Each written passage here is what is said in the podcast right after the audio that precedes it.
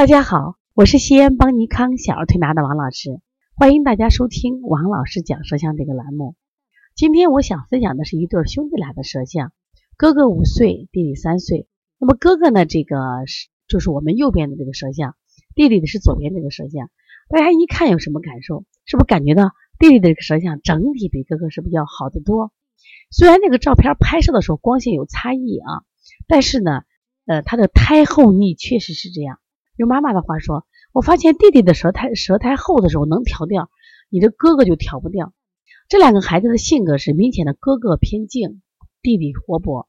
哥哥好静不运动，弟弟就一直闲不下来。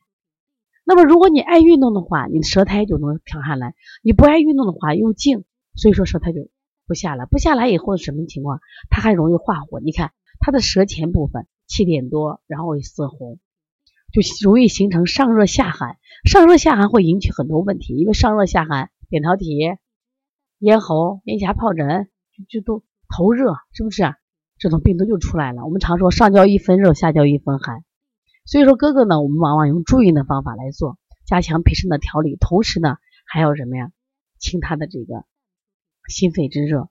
那么弟弟这个舌象呢，基本上他有点肝旺，你看他中间两边翘，中间旺，肝旺脾虚。所以我们经常做一些疏肝的手法。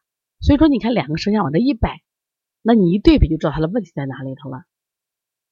所以这两个孩子呢，实际上弟弟呢相对好好调理。所以说我在调哥哥的时候，我一定说加强运动，多晒太阳。而且呢，因为有了老二以后呢，老大还有有情绪，因为父母的关注点他会肯定会减少嘛。所以说，对于老大来说，我说现在呢，你一定要在情绪上多关注，饮食上要控制。运动上要加强。对于老二来说，他本身性格活泼，他也好动，是不是啊？我说像这个孩子呢，我们说饮食上除了这个营养均衡以外，那么也要什么呀？呃，加强一下这个户外的运动。呃，在带这个男孩的时候啊，男孩跟女孩的带法是不一样。为什么呢？男孩在小的时候心力都弱，心智模式成长慢，就是他的。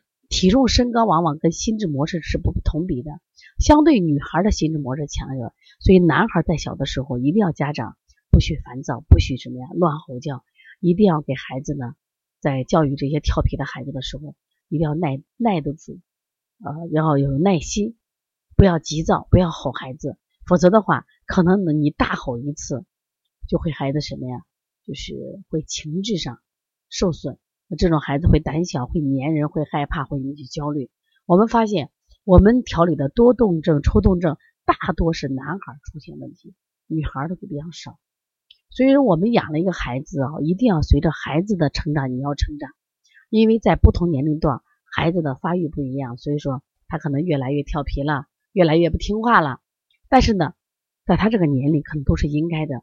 如果你用成人的三观去衡量他。你怎么看他都不顺眼，进行打骂，可能身体出问题了，心理出问题了，心理出的问题有时候是很难去扭转的。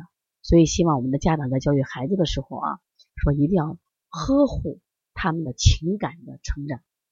如果你们的孩子也有这样的问题，可以打我的电话幺三五七幺九幺六四八九，也可以加我们的微信来咨询幺七七九幺四零三三零七。